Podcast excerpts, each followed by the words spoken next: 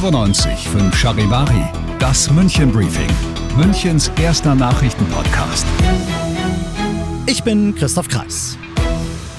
Du bist hier im München Briefing. In diesem Podcast erzähle ich dir jeden Tag innerhalb von fünf Minuten alles, was heute in und um München Wichtiges passiert ist. An diesem Satz von Münchens neuem zweiten Bürgermeister Dominik Krause entzündet sich die ganze Debatte. Wir leben in der Stadt mit der weltweit größten offenen Drogenszene, nämlich dem Oktoberfest. Und deswegen finde ich, wenn man äh, das in der Stadt hat, dann muss man beim Thema Legalisierung genauso klar, äh, klar sein. Krause war gefragt worden, wie er denn zur Cannabis-Legalisierung steht und hat mit seiner Antwort Empörung bei den Wiesenwirten ausgelöst. Hier werden sieben Millionen Besucher mit Drogenkonsumenten gleichgesetzt und diskreditiert, poltert der eine von zwei Wirtesprechern Peter Inselkammer und der andere Christian Schottenhammel ergänzt, dass es doch einen himmelweiten Unterschied gebe zwischen kiffenden Menschen und fröhlich feiernden Wiesenbesuchern. Bier sei doch keine Droge. Gut, das kann man jetzt so und so sehen. Alkohol ist nach allen gängigen Definitionen eben schon eine Droge. Aber will Krause jetzt etwa sagen, alle Wiesenbesucher sind Süchtige? Will er den Münchnern das Wiesengefühl kaputt machen? Geben wir ihm doch die Gelegenheit, das nochmal einzuordnen. Also diese Aussage war natürlich nicht so bierernst gemeint. Ich gehe selber wahnsinnig gerne auf die Wiesen und ich wollte einfach darauf hinweisen, dass unser Münchner Motto Leben und Leben lassen aus meiner Sicht eben auch für Cannabis gelten sollte. Und klar ist Cannabis eine Droge, Alkohol ist aber auch eine Droge und Trinken ist halt gesellschaftlich akzeptiert. Cannabis wurde dagegen für lange Zeit verteufelt. Wie stehst du zu der ganzen Geschichte? Diskutier jetzt mit auf der Charivari Facebook-Seite. Scheinbar ist die Zeit in München noch nicht reif dafür, sagt Oberbürgermeister Reiter mit größtem Bedauern. Heute um 18 Uhr wollten sich eigentlich Münchner Muslime und Juden zu einem interreligiösen Friedensgebet treffen. Vor dem Rathaus wollten sie ein gemeinsames Zeichen setzen für Frieden im Nahen Osten und für ein besseres Miteinander hier in München.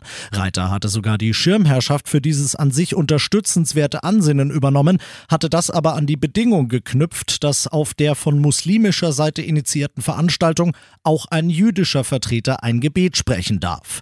Das war auch geplant. Dieser jüdische Vertreter hat allerdings abgesagt. Wieso ist nicht bekannt. Jedenfalls kommt es nun eben nicht zum gemeinsamen Friedensgebet. Oberbürgermeister Reiter ruft trotzdem alle Münchner auf, friedlich zu bleiben und sich nicht von Hass und Hetze treiben zu lassen. Du bist mittendrin im München Briefing und du weißt ja, wie das läuft. Nach den ersten München Themen schauen wir, was war in Deutschland und der Welt heute wichtig. Obwohl es im Vorfeld tagelange vorbereitende Gespräche gegeben hat, wird der Gipfel wohl bis in die Nacht hinein dauern. In Berlin beraten Kanzler Scholz und die Regierungschefs der 16 Bundesländer heute vor allem über das Thema Kostenaufteilung und das in dreierlei Hinsicht. Da hätten wir zum einen den möglichen Deutschlandpakt. Das wäre ein Masterplan, wie man in Deutschland die Digitalisierung vorantreiben, die Bürokratie abbauen und Genehmigungsverfahren beschleunigen, sprich wie man das Land zukunftsfit machen kann. Zweiter großer Punkt, die Migrationspolitik. Wie und wo bringen wir Geflüchtete noch unter? Wer zahlt dafür wie viel? Und wie kann man vor allem die sogenannte irreguläre Migration eindämmen? Und last but not least, das Deutschland-Ticket. Die anderthalb Milliarden, die Bund und Länder dieses Jahr jeweils für das beliebte Ticket beisteuern, werden nächstes Jahr nicht mehr reichen. Die bisher 49 Euro anheben oder das Projekt gar ganz sterben lassen, will eigentlich keiner. Ohne ohne Einigung läuft's aber auf eins von beidem raus. Der Gazastreifen ist seit heute Morgen geteilt in einen Nord- und einen Südteil. Dafür hat Israels Armee gesorgt, denn sie will in der inzwischen völlig eingekesselten Gaza-Stadt im Norden sämtliche Stellungen der Hamas zerstören. Zivilisten könnten nach wie vor in den Süden flüchten, versichert ein Armeesprecher.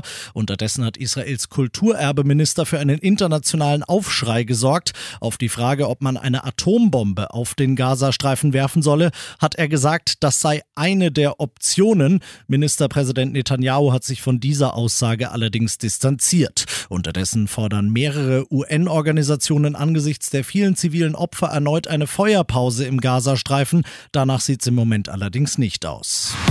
Und das noch zum Schluss. Sehr strange findet sogar die Münchner Polizei. In Ramersdorf und Perlach haben mehrere Zeugen unabhängig voneinander Waffen auf offener Straße rumliegen sehen. Es sind alles bloß Soft-Air- und Schreckschusswaffen, echte Gefahr besteht also nicht. Trotzdem rätselt die Polizei jetzt, wer zur Hölle die da hingelegt hat und wieso. Wenn du da was gesehen hast, dann klick auf charivari.de und bring Licht ins Dunkel der Ermittler. Aber erst später jetzt bringst du dich bitte erstmal selbst in den Feierabend. Ich bin bin Christoph Kreis. Wir hören uns morgen wieder. 95.5 Charivari, das München Briefing, Münchens erster Nachrichtenpodcast. Die Themen des Tages aus München gibt es jeden Tag neu in diesem Podcast. Um 17 und 18 Uhr im Radio und überall da, wo es Podcasts gibt. Sowie auf charivari.de.